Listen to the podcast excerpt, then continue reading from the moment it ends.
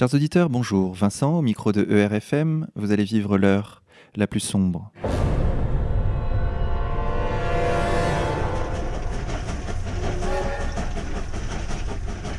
Chers auditeurs, l'Afrique centrale est l'un des endroits les plus riches de la planète et à ce titre suscite la convoitise de toutes les grandes puissances mondiales.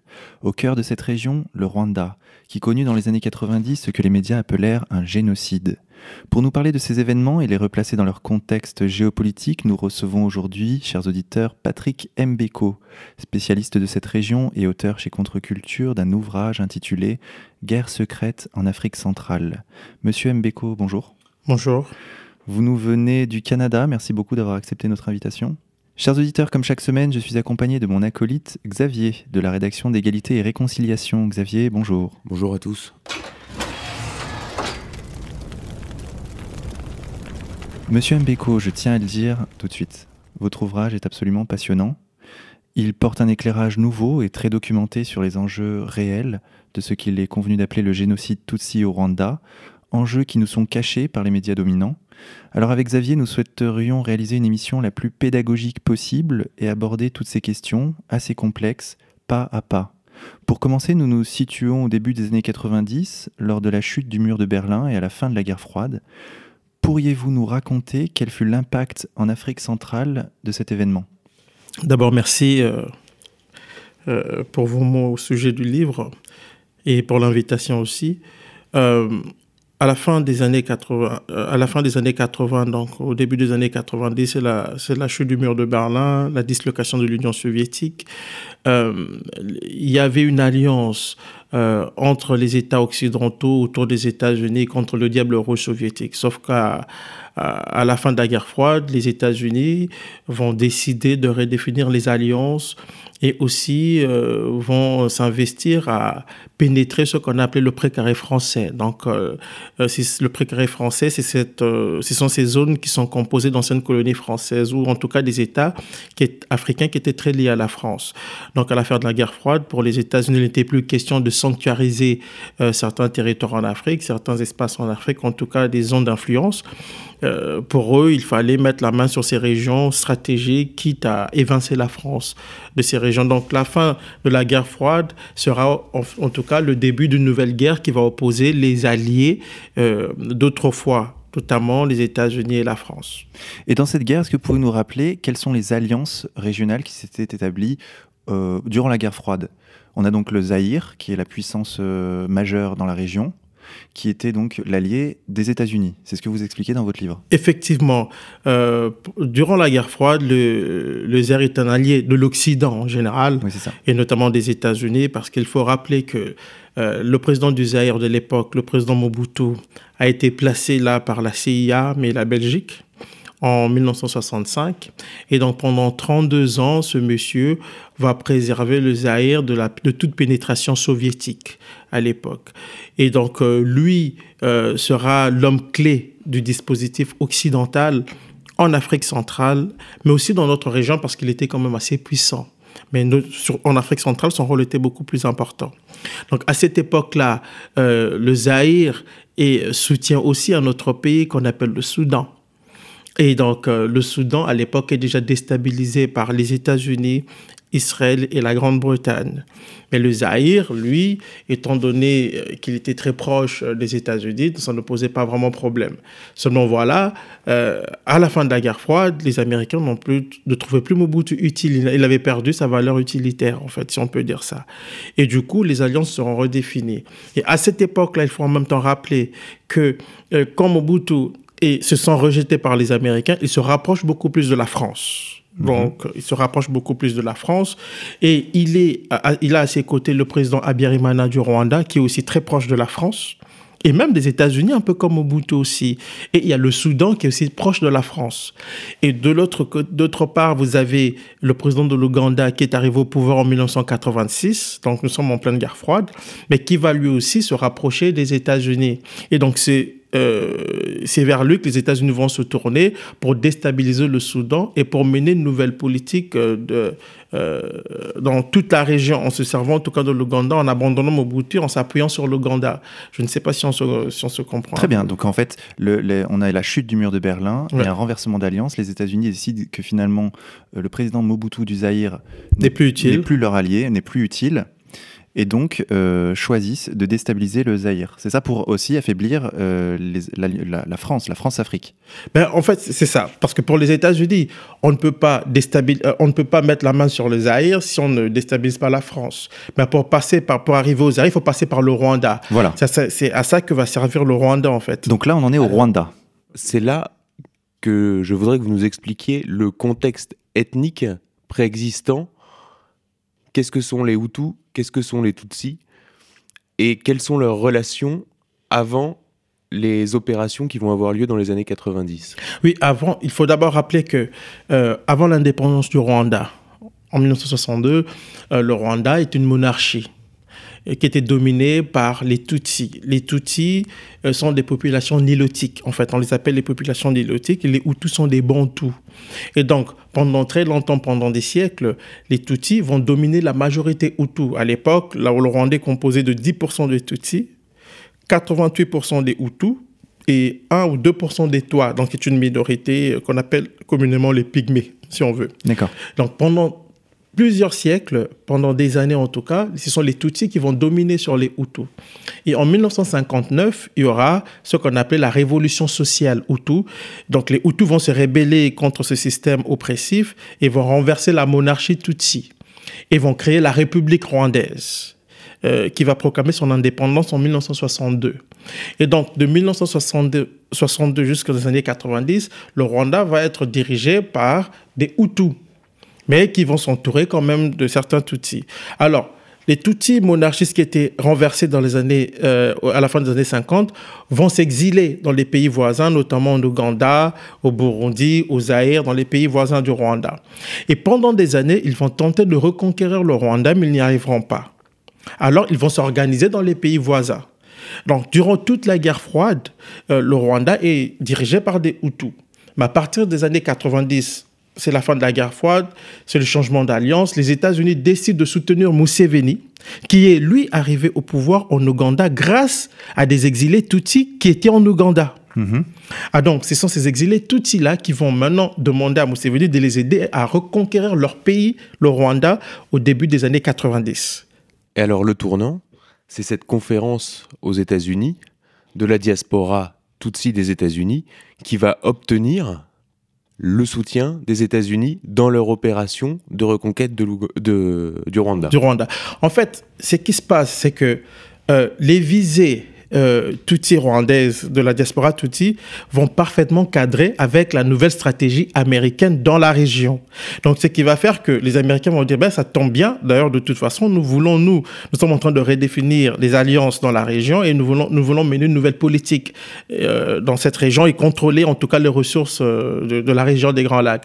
Donc, les Tutsis vont être les, les alliés, les alliés euh, idéaux des États-Unis. D'autant plus qu'il faut le dire, le président Museveni de l'Ouganda, celui qui a pris le pouvoir en Ouganda grâce aux Tutsis, et lui-même un Tutsi d'Ouganda.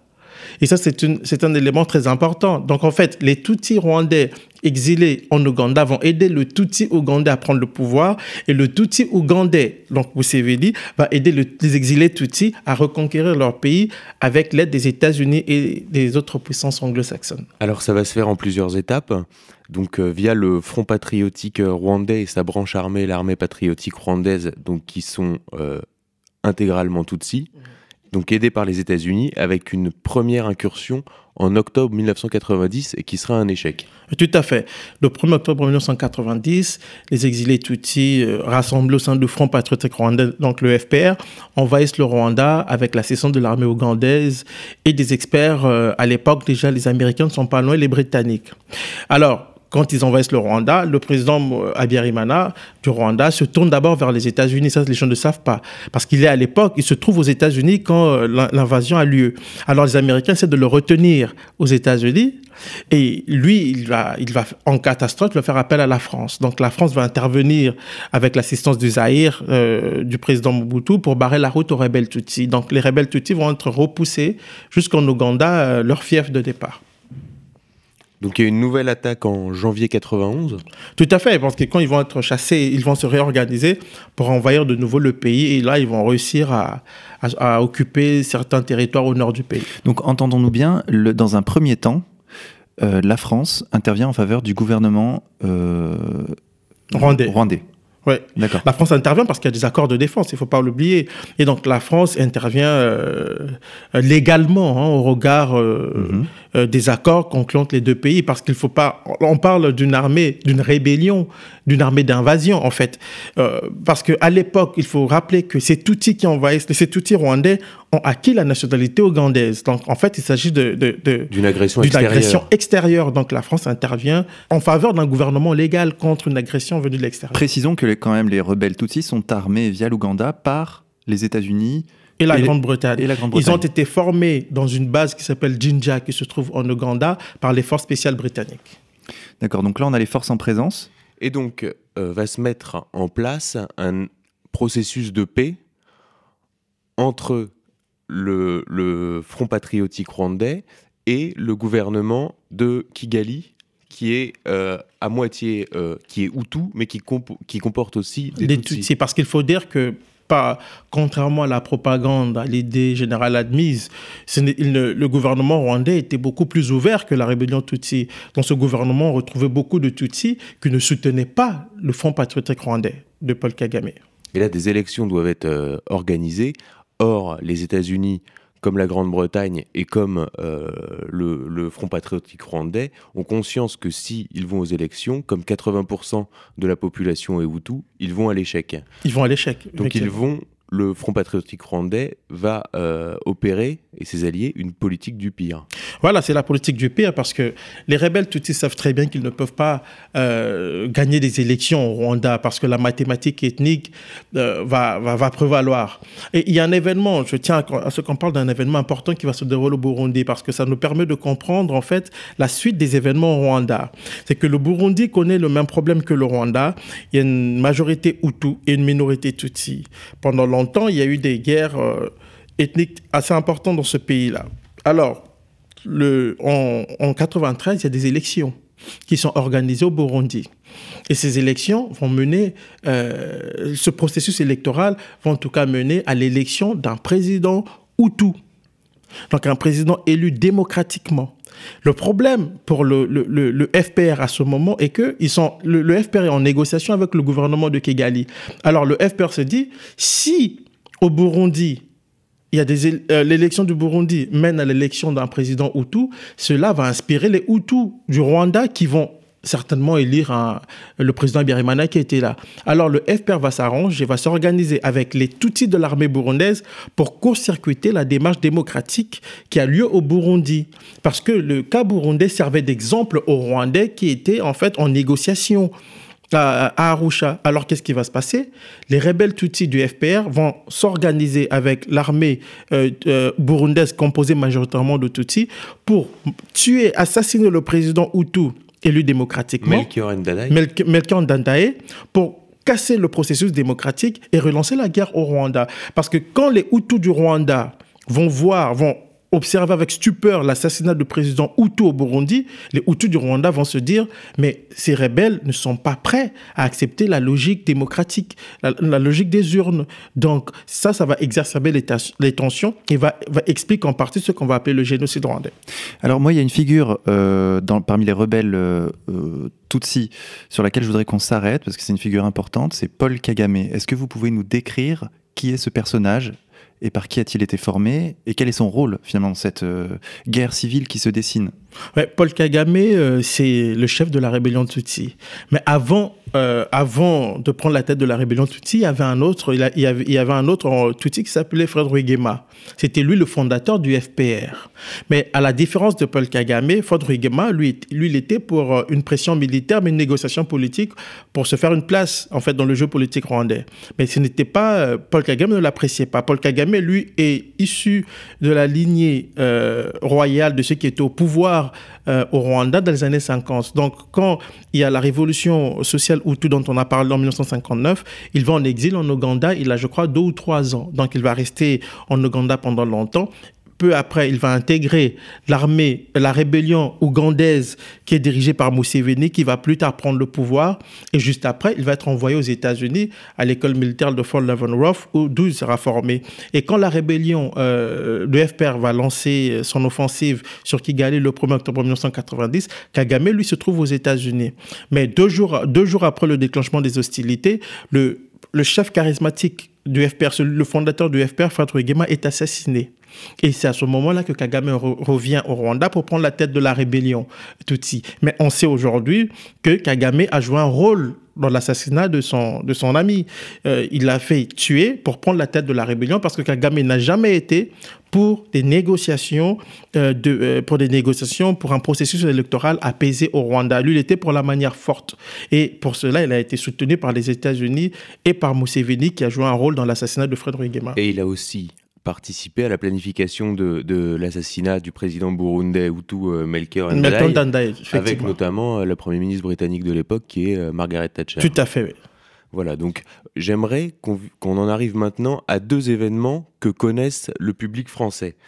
C'est l'intervention de Jean Carbonaré le 28 janvier 93 sur France 2 qui va réveiller l'opinion publique sur la cause Tutsi et euh, un deuxième événement qui est euh, l'avion du président euh, Abiyarimana qui est descendu quatre mois plus tard, le 6 avril 1994. Qu'est-ce qui se passe entre ces deux dates? Quelles sont les forces en présence? Et comment va-t-on arriver à un retournement de l'opinion publique internationale? Il faut rappeler euh, d'ailleurs qu'à l'époque, euh, le Rwanda est en pleine guerre. Et euh, alors, il y a des violations des droits de l'homme de part et d'autre. Et une mission des ONG rwandaises vont appeler à la mise en place d'une commission d'enquête internationale. Et donc, cette commission d'enquête va être composée de plusieurs ONG occidentales, mais aussi rwandaises, dont l'association Survie, euh, dirigé à l'époque par Jean Carbonaré, qui va se rendre au Rwanda. Il l'association Survie et d'autres ONG vont mener une enquête sur les violations des droits humains au Rwanda. Donc, euh, les enquêteurs vont passer près de deux semaines au Rwanda. Pendant les deux semaines, ils vont visiter les prisons, vont avoir accès à des documents du gouvernement rwandais. Mais pendant ces deux semaines, ils vont juste passer deux heures dans le, dans le camp contrôlé par la, par, la rébellion Tutsi, deux heures seulement, où ils seront d'ailleurs surveillés par euh, les rebelles Tutsi eux-mêmes. Alors, à la suite de, ces enquêtes, de cette enquête-là, en tout cas de la mission de la Commission euh, internationale, il y a un rapport qui est produit. Et c'est à la suite de ce rapport que Jean Carbonari va passer dans les médias français pour dire qu'il y a une politique de génocide qui est menée contre la minorité tutsi de Rwanda. C'est là que le mot génocide est prononcé voilà. pour la première fois. Et il pleure en direct à la télé. Et il pleure en direct à la télé. Bon, euh, euh, l'émotion euh, est intense, d'autant plus qu'il s'agit d'un Français qui parle du rôle de la France, parce que Carbonari va parler du rôle de la France dans cette affaire-là, dans cette affaire de, soutien, de, de soutien le président rwandais. Alors, l'opinion publique est, est tétanisée, mais surtout les politiques français, parce que à ce moment-là, va se développer une mécanique propagandiste alors euh, très redoutable contre le gouvernement Hutu et contre la France qui le soutient. Une intoxication. Une intoxication incroyable. Mais il faut en même temps, il y a une nuance importante, c'est que la France ne soutient pas inconditionnellement le gouvernement Hutu. Ce que la France veut faire, c'est trouver une, une, euh, une solution politique au conflit pour ne pas qu'il y ait embrasement. Et j'explique d'ailleurs dans, dans, mon livre qu'à certains moments, les Français vont exercer d'énormes pressions sur le président Abiyarimana du Rwanda, ne réalisant pas qu'en le faisant, il faisait le jeu de la rébellion Tutsi qui était soutenue en sous-main par les puissances anglo-saxonnes, en tête desquelles il y a les États-Unis. Président rwandais Hutu qui lui-même contient une frange extrémiste de Hutu qui veulent en finir. En finir. Donc, euh, donc le président Hutu est entre euh, le marteau et l'enclume parce que là, qu'est-ce qu'il va faire? Il est, il est mis sous pression par la France et par la rébellion Tutsi qui est soutenue par les États-Unis. Donc personne ne l'écoute parce que c'est lui qui est, qui est accusé de mener une politique de génocide, alors qu'il essaie par tous les moyens de trouver une solution négociée au conflit. Et donc là, c'est là que, que le renversement s'opère, avec cette intervention de Jean Carbonaré à la télévision française. Ces, rebelles euh, Tutsi deviennent finalement euh, une sorte d'armée de libération. Tout à fait. Les grands démocrates, les chouchous des médias et de l'Occident. un euh, peuple persécuté. Voilà, le peuple persécuté qui se bat pour l'avènement d'un Rwanda démocratique et, et qui est génocidé. En et qui est génocidé surtout, parce que ça c'est important. C'est extrêmement paradoxal. Bah, oui, parce qu'il faut, il est essentiel de préciser ici que euh, c'est à partir de ce moment qu'on commence vraiment, véritablement, à écrire l'histoire officielle du génocide rwandais. C'est à partir de ce rapport-là, euh, truffé de contre-vérité, parce que j'explique dans le livre qu'il sera d'ailleurs euh, mis, mis en pièces, taillé en pièces par un juge de la Cour fédérale du Canada lors d'un procès qui s'est tenu là-bas. Juste un petit résumé pour que les auditeurs comprennent bien où on en est. On a un gouvernement légitime, le gouvernement rwandais, qui est attaqué par, une, par, une, par des rebelles, Tutsis, euh, appuyés par euh, les États-Unis, le Canada, la Belgique, il ne faut pas oublier. La Grande-Bretagne. Et dont on va dire de ces rebelles qu'ils sont génocidés. Voilà. Pour justifier justement le, le, leur, euh, leur, pénétration dans le, dans, au Rwanda. Tout à fait, parce que juste après la publication du rapport, les rebelles Tutsis lancent une offensive militaire importante et réussissent à conquérir euh, euh, certaines villes au nord du pays. Et cette conquête va euh, va mener à l'extermination de près de 40 000 personnes. Alors en plus, vous racontez euh, une intoxication des inspecteurs, c'est-à-dire qu'on les emmène sur un charnier et on leur dit, voilà, vous voyez, ça c'est des, des euh, Tutsis qui ont été massacrés alors que ce sont des Hutus, c'est très grossier. Mais alors là, il y a un événement qui, qui, qui lui aussi va, va vraiment accélérer le, le, le, processus de violence, c'est, comme l'a dit tout à l'heure Xavier, le fait que l'avion du président rwandais a été abattu aux Le 6 avril 1984. Donc là, c'est le, vraiment l'explosion. Alors ça, c'est très intéressant. Est-ce que déjà, vous pouvez nous, nous expliquer, expliquer aux auditeurs le contexte? Parce que je crois que le, président euh, rwandais, à ce moment-là, euh, Abiyarimana, se rend à un, sommet à Dar el Salem, qui est organisé euh, en marge. Et en fait, c'est une immense, euh, c'est une immense manipulation, c'est un piège. Oui, parce qu'il y avait déjà des négociations. Euh, quand la guerre a commencé, il y a eu des négociations à partir de 92, des, négociations euh, de paix. Mais en avril, il y a un sommet qui est convoqué à Dar es Salaam. Et doivent assister à ce sommet le président Mobutu du Zaïre, le président Birimana du Rwanda, le président de la Zambie, en tout cas tous les chefs d'État africains qui étaient impliqués dans le processus de paix. Alors, euh, le sommet a lieu.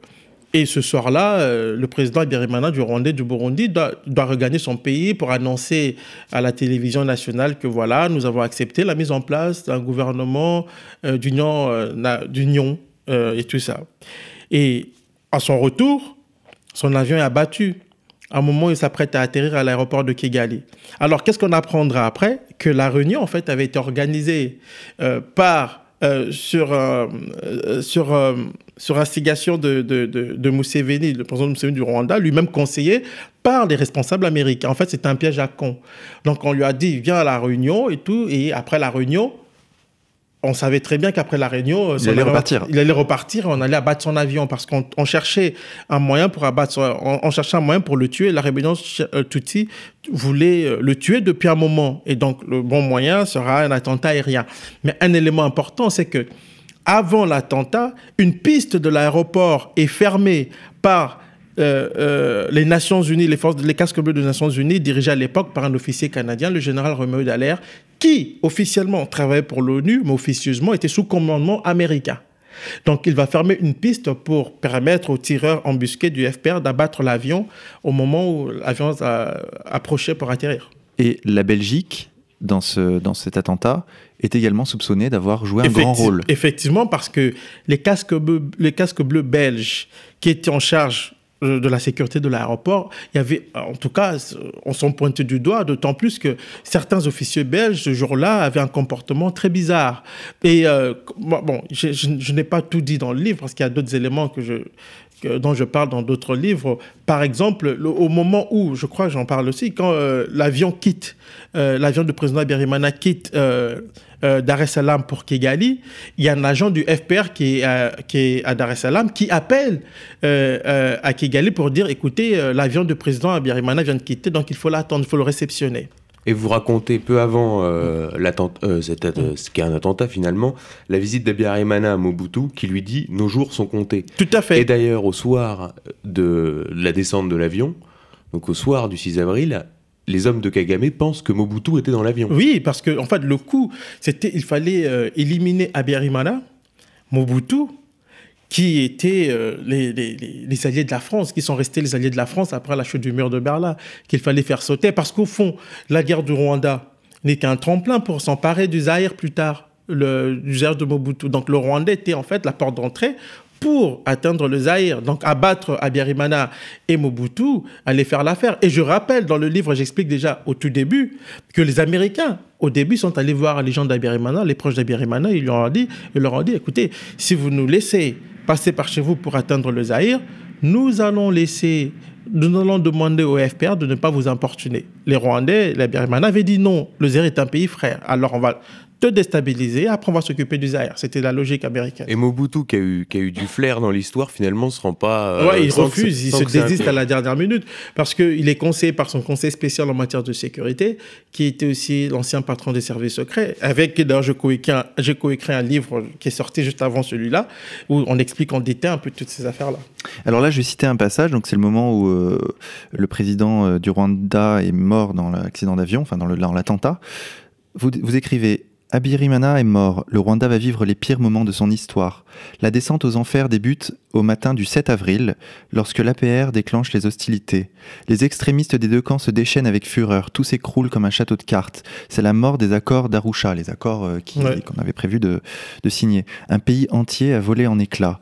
Des deux côtés, les organes propagandistes de la haine, comme la radio-télévision libre des Mille Collines et la radio pro-FPR Mahabura, attisent les tensions entre les partis en conflit. Pendant trois mois, le diable élit domicile au Rwanda. Des centaines de milliers de Rwandais sont livrés à la fureur de leurs bourreaux.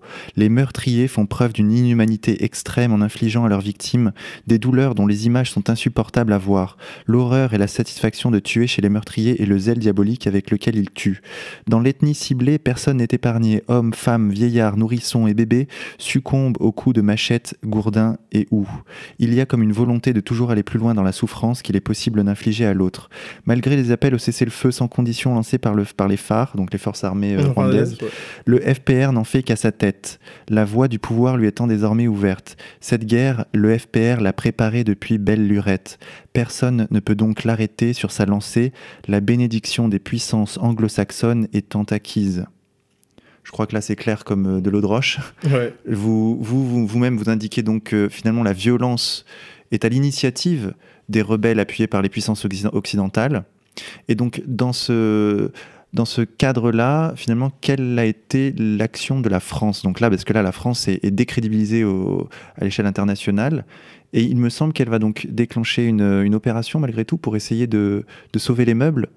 L'opération militaro-humanitaire, l'opération turquoise. Mhm. Parce qu'il faut rappeler qu'à ce moment-là, euh, d'ailleurs vous l'avez très bien dit, les, rebelles Tutsis voulaient la guerre depuis longtemps. Et juste une parenthèse, euh, selon les Nations Unies, euh, euh, ceux qui ont abattu l'avion sont les responsables du génocide. Ça, c'est un élément important. Raison pour laquelle l'enquête sur l'attentat euh, connaît des hauts et des bas, des soubresauts assez bizarres pardon, il y a beaucoup de manipulation dans cette affaire-là. Parce que, selon les Nations Unies, les responsables de l'attentat sont ceux qui ont commis le génocide. Et c'est pour cette raison, par exemple, que Carla Del Ponte, qui a été euh, la procureure au sein, au sein du tribunal pénal international pour le Rwanda, dira s'il s'avère que c'est le FPR qui a battu l'avion, alors toute l'histoire du génocide devrait être réécrite. Donc, ça vous donne une idée. Donc, pour euh, la France, à ce moment-là, la France se retrouve dans une position très délicate. Au sein euh, du pouvoir politique français, on discute, on ne sait pas ce qu'il faut faire parce que la France est totalement décrédibilisée depuis euh, le, rapport de la commission, depuis, avec la couverture médiatique qui était euh, assez, assez, assez violente, en tout cas contre les politiques de la France au Rwanda. Les, les politiques françaises se demandent ce qu'ils doivent faire. À un moment donné, ils décident quand même de lancer l'opération turquoise. À l'ONU, tout le monde appuie la position française parce que c'est la seule puissance occidentale à ce moment-là qui accepte d'intervenir, en tout cas pour faire cesser les massacres. Les États-Unis ne veulent absolument pas de l'intervention de, des Nations Unies. en fait, les États-Unis n'en veulent pas, mais face à la cruauté, à tout ce qui se passait à la boucherie en cours, ils acceptent quand même du bout des lèvres. Ils disent oui, euh, c'est bon, la France doit intervenir, c'est très bien. Ils avaient promis euh, d'aider la France à, projeter, à, projeter euh, ben, son, matériel de guerre au Rwanda, mais ils ne le feront pas. Donc les Français seront obligés de se tourner vers un, marchand d'armes qui s'appelle Victor Bout pour transporter leur équipement militaire pour se déployer au Rwanda. Et après ça, ils vont déployer leurs, leurs espions pour surveiller les actions de la France au Rwanda. Donc les Français seront les seuls à vouloir stopper euh, euh, cette spirale de la violence. Et il faut rappeler d'ailleurs qu'après l'opération turquoise, qui va remercier la France? C'est la rébellion Tutsi. Ça, ne le dit pas. Qui écrit à Mitterrand à ce moment-là? C'est le président du FPR, Alexis Kanyarengue. Et dans ce conflit, en plein cœur du conflit, on trouve des troupes d'élite Tout à fait. En fait, ça, c'est pour moi, ça a été une très grande découverte parce que bon, j'étais en contact avec l'un des membres des forces spéciales canadiennes. Officiellement, ils ne sont pas au Rwanda. Officieusement, ils étaient là. Pourquoi? Moi, je me suis posé la question de savoir pourquoi. Parce que ces gens, ces, gens-là ne sont pas déployés quelque part pour faire de l'humanitaire. Ce sont des tueurs. C'est comme ça qu'on les appelle, les, les, les, les GTF2. C'est comme ça qu'on les GTF2, les forces spéciales canadiennes. Et elles étaient là. Qu'est-ce qu'elles faisaient là? Officiellement. Euh, il n'y a même pas d'officiellement parce qu'officiellement n'existe pas.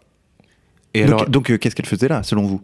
Ben, selon moi, ils ont, ils, ont, ils ont assisté le FPR parce que j'explique aussi qu'à ce mhm. moment, il y a, il y, a des, il y, a, il y a des mouvements bizarres d'avions euh, canadiens euh, entre le Kenya, l'Ouganda et le Rwanda. Mais ces avions-là, qu'est-ce qu'ils font là? Parce qu'à ce moment-là, il faut rappeler, euh, j'explique aussi dans le livre que les Américains vont parachuter des éléments des forces spéciales de leur pays et de l'équipement militaire pour les rebelles Tutsis à ce moment-là. Donc ces gens-là ne sont pas arrivés au Rwanda pour faire de l'humanitaire, d'autant plus qu'à ce moment-là, l'aide humanitaire était presque inexistante. Le seul bureau qui s'occupait de l'aide humanitaire le bureau de l'ONU qui s'occupait de l'aide humanitaire s'est révélé être une cellule de planification qui coordonnait euh, euh, les, attaques des rebelles Tutsis, qui en fait aidaient les rebelles Tutsis euh, dans la guerre qu'ils livraient au pouvoir Hutu. Et quand Kigali est tombé, le, QG de ce centre d'aide, en tout cas humanitaire, entre guillemets, qui se trouvait au Kenya, il y avait des gens là-bas, il y avait un colonel américain, Boddy Tillett, qui ils vont crier, en tout cas le colonel américain et ces gens vont crier « We won, we won the world ». Donc ça veut dire qu'ils étaient là pour soutenir la et alors, l'idée communément admise aujourd'hui, c'est que la, France, le gouvernement français, a été complice du génocide des Tutsis. Or, à lire votre livre, déjà, c'est pas le génocide des Tutsis, c'est l'inverse. C'est-à-dire que c'est pas qu'il n'y a pas eu de génocide, c'est que c'est l'inverse.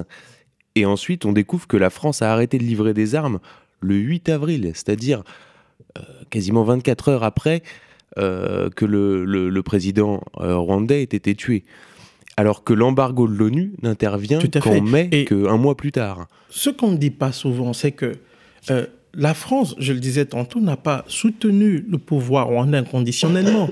Il est même arrivé à la France de stopper la livraison euh, d'armes, d'équipements militaires au gouvernement rwandais. Pourquoi? Pour pousser le gouvernement rwandais à acquiescer d'une certaine manière aux désiderata du FPR. Parce qu'au fond, les politiques français, même s'ils sont contre, ils se méfient de la rébellion Tutsi, mais certains d'entre eux éprouve de la sympathie pour Paul Kagame, qui est présenté comme un grand démocrate, comme un grand combattant de la liberté. C'était ça la réalité aussi. Ils se sont laissés berner par la propagande. ils, se sont laissés, ils, se sont laissés berner par la propagande, alors que les militaires, les militaires qui, qui, qui rendaient compte aux politiques, disaient clairement que ces mecs, donc les, les rebelles Tutsis, sont des tueurs, ce sont des Khmers rouges, c'est comme ça, les Khmers noirs, c'est comme ça qu'on les appelait. Mais les politiques ne voulaient rien savoir, ils étaient, ils étaient bernés, intoxiqués eux-mêmes aussi par euh, la propagande. Et c'est l'impression qui ressort de votre livre à la lecture euh, de, de, de ce livre, c'est en fait, les Français ont été les dindons de la farce. Oui, oui effectivement. Ils ont laissé, le, ils ont laissé la place aux États-Unis, en réalité. C'est effectivement ça. En se faisant accuser d'être complicité de génocide. Mais quand, vous lisez les, documents américains, par exemple, je cite euh, les, diplomates américains à Paris qui envoient une note confidentielle à Washington et disent euh, nos positions euh, sont identiques aux positions de la France. Euh, au sujet du Rwanda. Et il demande même aux, responsables français de mettre, d'exercer plus de pression sur Abiyarimana pour s'ouvrir au processus de démocratisation. Donc à ce moment, les Français ne se rendent même pas compte du double jeu américain. Mitterrand, lui, le sait, mais la propagande est telle qu'il est lui-même sur la défensive. Et son opinion publique n'aurait pas compris euh, Pas du tout. Quand, quand, vous avez, après le, après le passage euh, sur la chaîne publique de Jean Carbonaré, euh, repris par les médias et toute l'intoxication, vous comprenez, vous comprenez la position des politiques français. Alors sur la stratégie militaire de Paul Kagame, qui n'est pas le dernier des abrutis, hein, Paul Kagame c'est quelqu'un qui quand même a, fait preuve d'une de, de, grande stratégie dans, dans cette guerre civile. Vous expliquez, vous, à carte à l'appui, qu'en fait, il a mené une stratégie pour pousser euh, les, partisans Hutus euh, du, gouvernement euh, légitime vers le Zaïre. Et ça, il le, il, Paul Kagame l'a fait dans un but bien précis, qui est de justifier ensuite l'intervention au Zaïre, qui était l'objectif principal, on y revient puisqu'on a commencé par ça, le Zaïre était l'objectif principal de ce soutien des États-Unis à, la rébellion Tutsi au Rwanda. Effectivement, parce que euh, moi, quand j'ai, regardé la carte militaire, pour moi, les choses, sont, devenues beaucoup plus claires parce que j'avais déjà une note de Paul Kagame datée de 1994 dans laquelle il dit, après la chute de Kigali, trois semaines après, il écrit euh, à un général du Burundi pour lui dire ben, merci pour l'aide, merci pour l'aide de, de. Maintenant, nous allons poursuivre le plan aux Zaïre. Et il dit, il y a des réfugiés là-bas, nous devons nous arranger pour nous occuper du Zaïre, régler la question des réfugiés Hutus. Pardon. Et quand vous regardez la carte militaire, les choses deviennent beaucoup plus claires. Parce que euh, il, faut, il, faut pas, il faut rappeler quand même qu'il y avait aussi des réfugiés euh, en Tanzanie, il y avait des réfugiés euh, au Burundi. Mais pourquoi Kagame va s'intéresser aux réfugiés Hutus qui sont Zaire, que lui-même a repoussé? Parce que je cite les généraux français, le général Lafourcade par exemple, qui, qui est surpris, qui se, dit, qui se demande, qui se dit, mais pourquoi est-ce qu'il a, il repousse euh, les, les, fameux, entre guillemets, génocidaires Hutus vers le Zaïre Pourquoi est-ce qu'il poursuit l'offensive militaire alors qu'ils ont déjà perdu la guerre? Pourquoi il le fait Et il répond en disant, on, le comprend plus tard, quand le Rwanda décide, deux ans plus tard de, s'attaquer au Zaïre. Alors, euh, pour situer pour les auditeurs, donc en fait, les Hutus vont être poussés dans la, dans la région du Kivu. Donc le Kivu, c'est un lac qui est au nord-est du Rwanda. Mais c'est une région, c'est une province. Il y a deux, deux Kivu, le nord et le nord. Il y a un lac aussi à côté. Donc de cette région, qui, donc au sud du, du Zaïre, donc euh, aujourd'hui euh, République euh, démocratique du Congo, suite aux événements qu'on mm. va maintenant aborder. Donc ces réfugiés se déplacent là et Kagame a un plan, encore une fois, c'est de placer, il est missionné pour placer un homme à Kinshasa qui va être Laurent euh, Désiré, Kabila. Donc est-ce que vous pouvez nous raconter cet épisode qui va se dérouler à partir d'octobre 96 jusqu'en 1997 Oui, pour arriver là, déjà, il faut comprendre, pour comprendre le jeu de Kagame avec les réfugiés Hutus, c'est que juste après, euh, en 84, fin 94, début 95, euh, le, le Zaïre, le HCR, le Zaïre et puis le Rwanda, il y a une tripartite pour permettre aux réfugiés de regagner leur pays, le Rwanda.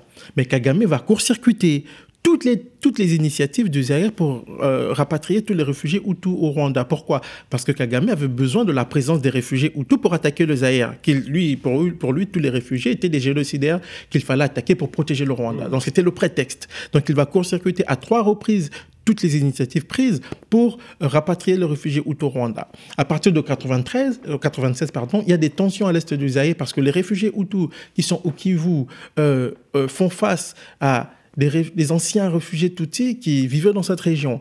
Il y a des tensions et Kagame trouve prétexte pour dire, ouais, non seulement ils veulent retourner euh, commettre un autre génocide au Rwanda, mais s'attaquent aux Tutsis qui sont aux Zaïre. Mmh. C'est le prétexte de Kagame. Alors, qu'est-ce qu'il fait en 1996 Il décide de bombarder les camps de réfugiés. Il bombarde des camps de réfugiés. Alors, on crée pour la circonstance une rébellion, entre guillemets, congolaise, mais qui, en fait, qui qui, est en fait le, composé en fait des troupes rwandaises et on met à la tête de cette rébellion de façade un Congolais, Laurent Désiré Kabila, pour, euh, pour montrer à la face du monde qu'il s'agit d'une rébellion congolaise qui se bat contre la dictature du président Mobutu. Donc c'est ce qui va s'appeler l'Alliance des forces démocratiques pour la libération du Zaïre. C'est tout à fait. Et en fait, Laurent Désiré Kabila n'est que l'homme de paille de Kagame qui lui-même est l'homme de paille des, des anglo-américains. Tout à fait et donc qui va marcher sur, euh, sur Kinshasa et l'opération va aboutir en fait à, euh, un Kinshasa, donc le Zaïre qui est, démantelé, enfin, la capitale Kinshasa, et qui passe sous contrôle de, Kigali. Tout à C'est ce que vous expliquez. Tout à fait. Et donc les ressources sont en réalité les ressources parce que c'est la région des Grands Lacs, c'est mmh. une des régions les plus riches du monde en, mmh. minerais, ne sont pas forcément au Rwanda. Les ressources sont au, Congo, au Zaïre, effectivement. Et Kagame attaque le Zaïre. Et il faut rappeler, il y a un élément important, c'est que quand les troupes rwandaises euh, qui sont qui euh, qui, qui utilisent euh, l'AFDEL pour envers le se mettent à marcher sur, pour atteindre Kinshasa. Pendant qu'ils marchent sur Kinshasa, il faut rappeler que des hommes d'affaires occidentaux, canadiens, anglo-américains, débarquent pour signer des contrats avec la rébellion. Et alors là encore, la France va être le dindon de la farce parce qu'il propose une force euh, internationale d'interposition qui propose même de mettre sous commandement États-Unis.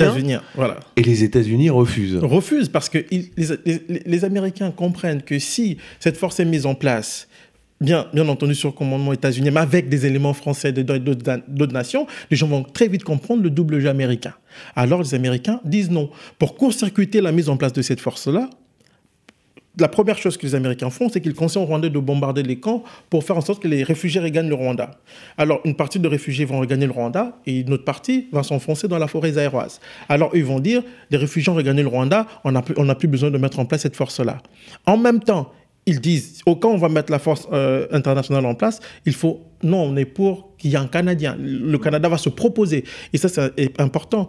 Parce que le Canada va se proposer pourquoi? Parce qu'à ce moment-là, la France est décrédibilisée depuis les événements du Rwanda. Alors les gens regardent la France euh, on regarde la France, on dit maintenant vous êtes impliqué dans le génocide, vous avez soutenu les Hutus qui sont là et qui sont encore là à l'est du Zaïre, nous préférons le Canada. Or le Canada joue le jeu des Américains, parce qu'il y a eu des réunions à la Maison-Blanche, et c'est à la suite de ces réunions-là que les Canadiens se proposent, non pas pour mettre en place la force qui va s'interposer entre les parties en conflit, mais pour court-circuiter sa mise en place effective tout en ayant une image de neutralité. Tout en ayant une image de neutralité, parce que le Canada a une bonne image. Donc nous sommes des gentils, nous sommes des gens bien, nous n'avons pas de passé colonial, contrairement à la France. Et pas d'intérêt direct dans la région. On n'a pas d'intérêt direct, mais ce sont les hommes d'affaires canadiens qui signent des contrats à ce moment-là avec la rébellion, mais en secret. Et donc entre 1990 et 1997, donc c'est ce que vous racontez dans le livre, il y a un renversement complet, c'est-à-dire qu'on passe euh, de Abiyarimana au Rwanda et Mobutu au Zaïre qui sont pro-français. Plutôt pro-français. Plutôt pro-français. Mhm. À Laurent Désiré Kabila et Kagame, qui sont euh, les hommes des États-Unis, des Anglais, mais des Canadiens, on l'a dit, mais aussi d'Israël. Tout à fait. Et il faut rappeler que quand Laurent Désiré Kabila va refuser d'appliquer la feuille de route que ses maîtres, ses maîtres lui ont proposée, en tout cas, ils vont l'éliminer quelques temps après, il va être assassiné. Et on va placer à la tête du pays son soi-disant fils, qui est en fait un ancien de l'armée patriotique rwandaise.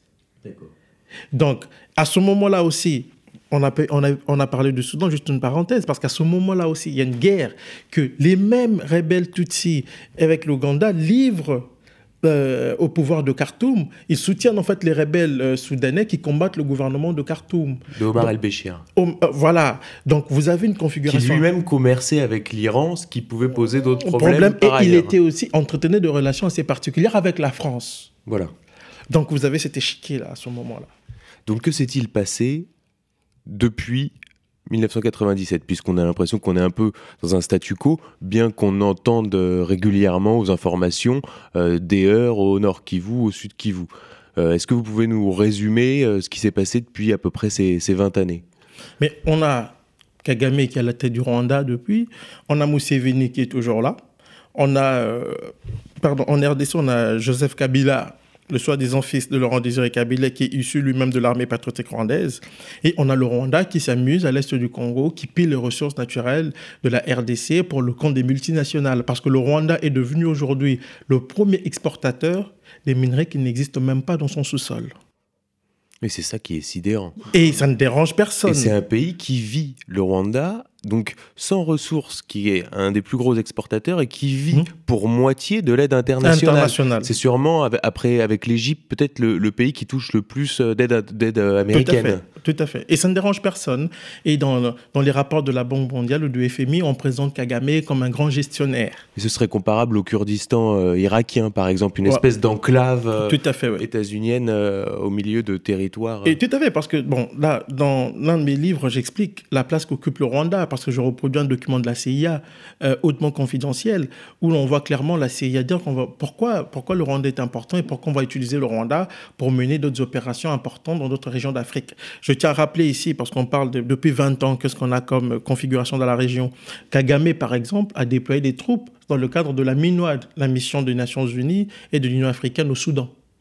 Or, quand on sait le rôle que joue Kagame pour le camp des États-Unis et quand on sait le rôle que jouent les États-Unis et Israël dans la déstabilisation du Soudan, les choses deviennent beaucoup plus claires. Donc, les troupes rwandaises servent euh, de sous-traitants aux opérations clandestines des États-Unis contre le Soudan. Alors, la France, bien que diffamée et chassée de, cette région-là du monde, a pourtant renoué des relations avec Paul Kagame, notamment avec l'arrivée de Bernard Kouchner euh, au ministère des Affaires étrangères après l'élection de Nicolas Sarkozy en 2007. Tout à fait, c'est un tournant important dans les relations euh, euh, franco-rwandaises parce que pendant longtemps, la France va adopter quand même une position assez ferme contre le Rwanda pour dire qu'on n'a pas été impliqué dans le génocide. Ils vont refuser ces, accusations, euh, ou ces, accusations. Mais quand Sarkozy arrive au pouvoir, Sarkozy qui est quand même un, atlantiste, la première chose que Sarkozy fait, c'est qu'il se rend aux États-Unis. Ben, ça, on semble souvent l'oublier. Il se rend aux États-Unis, il parle devant le Congrès.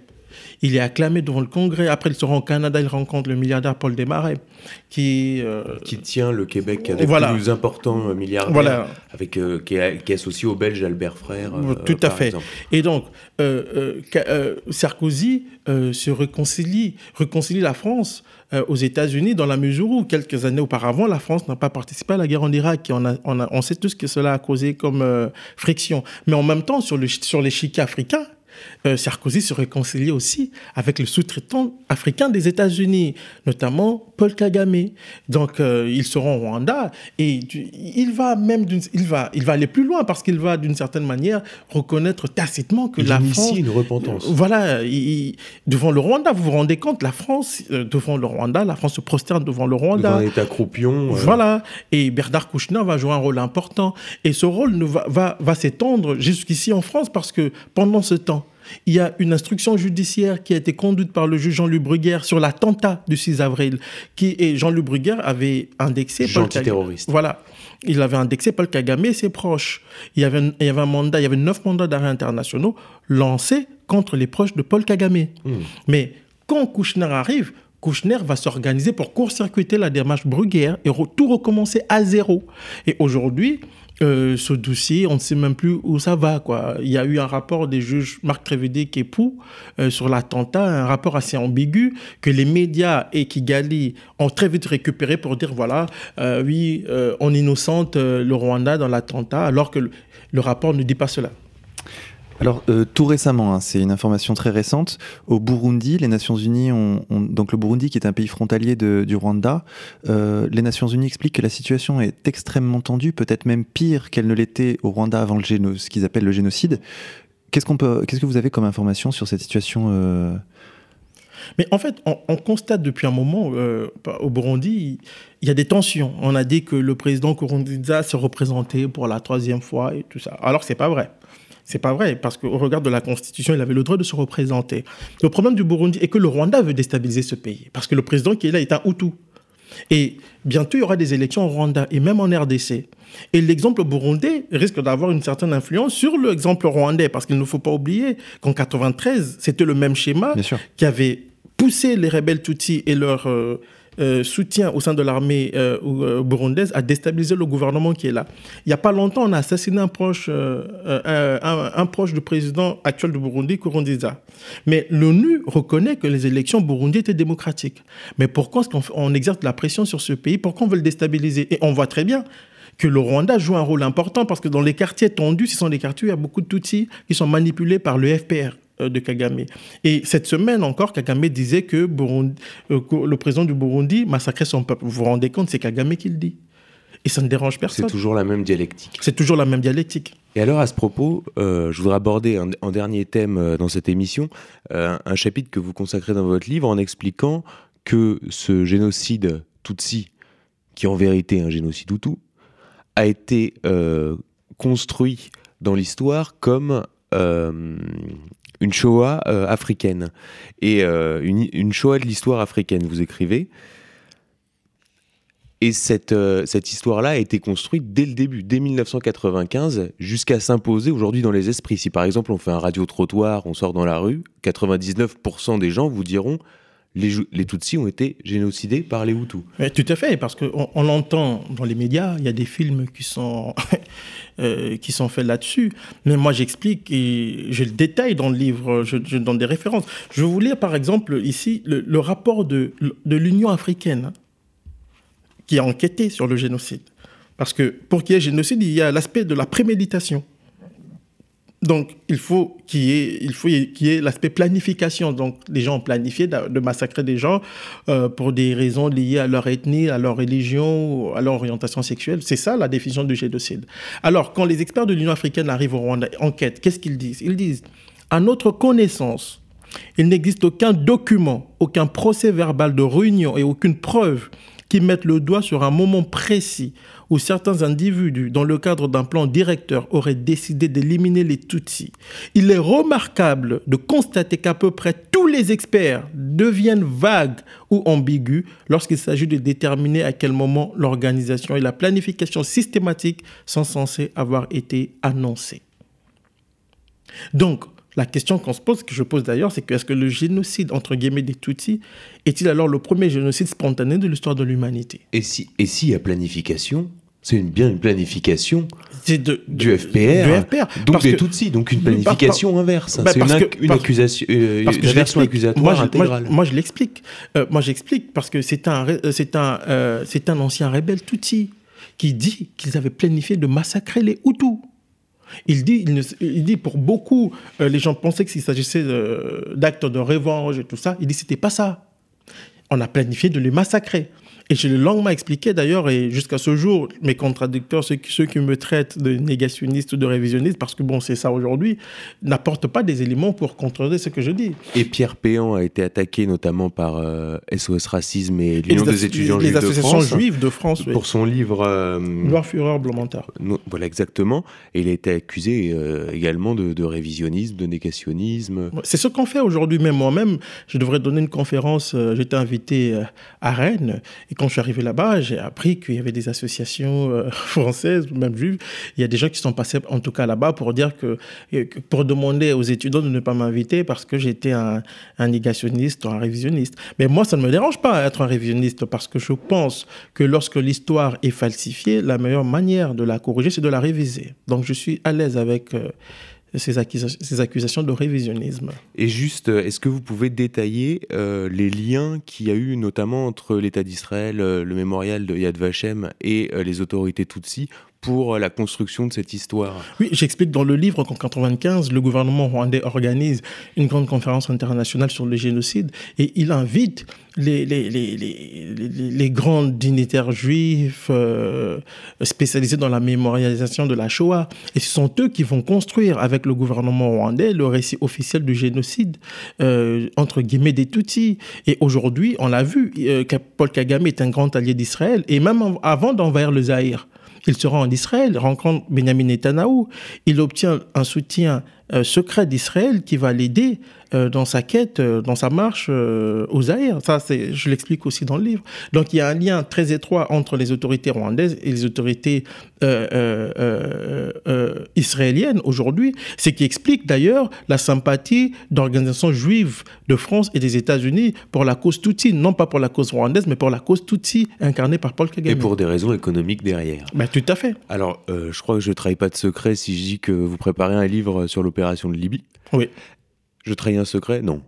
Non, pas du tout. Voilà. Bon, et alors c'est euh, quand même une situation assez similaire, c'est-à-dire que un dirigeant qui est hostile au camp euh, américain, anglais et euh, israélien va être sorti sous prétexte de rébellion, et on voit quand même que ça a beaucoup moins pris, notamment la propagande, l'intoxication a beaucoup moins prise, notamment sur l'opinion publique, même si elle a pris sur les dirigeants, grâce à l'outil Internet. Tout à fait, oui. Est-ce que vous pensez qu'avec Internet, l'histoire du Rwanda aurait été différente je le pense quand même. L'histoire du Rwanda aurait été différente parce que nous avons tous été intoxiqués, nous tous, hein, moi y compris. Ben, c'est vrai que moi, je me posais quand même des questions quand on nous parlait de nombre de morts. Je ne comprenais pas pourquoi on parlait d'un million de Tutsis massacrés dans un pays qui comptait 700 000 Tutsis. Donc pour moi, c'était un peu étrange. Mais c'est sûr qu'avec Internet, on a plusieurs sources d'informations. Donc il y a plusieurs sources. Donc ce qui fait que les gens peuvent se faire leur propre idée. Mais il ne faut pas, euh, euh, je dirais, négliger, euh, parce que l'offensive médiatique euh, s'est métamorphosée aussi. Elle prend en compte Internet. Donc, euh, elle est aussi présente sur Internet. Dans le cas de la Libye, bien qu'il y ait, bien qu'il y a aujourd'hui des gens qui ont, dès le départ, dit que l'histoire officielle clochait, il y a quand même une grande partie de l'opinion publique qui euh, dans un premier temps Dans un premier temps, en tout cas, qui, qui, qui, qui, a préfère, qui, a suivi ça à la télé ou à la radio, qui a préféré écouter les journalistes euh, paresseux et menteurs. Dans, dans, le cas que vous évoquez, les Hutus sont retrouvés complètement seuls. Seuls. Massacrés et, accusés d'être massacreurs. Voilà. Et aujourd'hui, malgré euh, tout ce qu'on produit comme document, il est difficile de, de, dire aux gens que ça ne s'est pas passé comme ça. Bon, aujourd'hui, il y a, y a de remises en question, mais c'est très dur parce que c'était quand même 20 ans de matraquage euh, médiatique et même, je dirais, académique, puisqu'à l'école, euh, moi, j'ai lu des thèses doctorales et tout ça sur le Rwanda, mais c'est ahurissant. Les gens ont des mentions très bien sur une histoire qui est fausse. Patrick Mbeko, merci beaucoup. C'est moi qui vous remercie. On va conseiller à nos auditeurs de, lire votre livre. C'est passionnant, il y a des services secrets, de la, de la guerre, de la politique internationale, ça se lit comme un, comme un roman policier, vraiment. Ça se lit comme un roman, c'est très factuel, il y a beaucoup de notes de bas de page, euh, vous êtes très informé sur le sujet. Euh, donc 112, euh, 212 pages, 14 euros chez contreculture.com. Voilà. Merci. beaucoup Patrick Mbeko, merci beaucoup Xavier. Merci Vincent. Chers auditeurs, nous allons conclure cette émission en musique sur les notes de La Mota. Le morceau s'appelle Un rêve, tiré de l'album Bande originale, disponible en téléchargement sur contreculture.com. Bonne écoute à tous et à la semaine prochaine.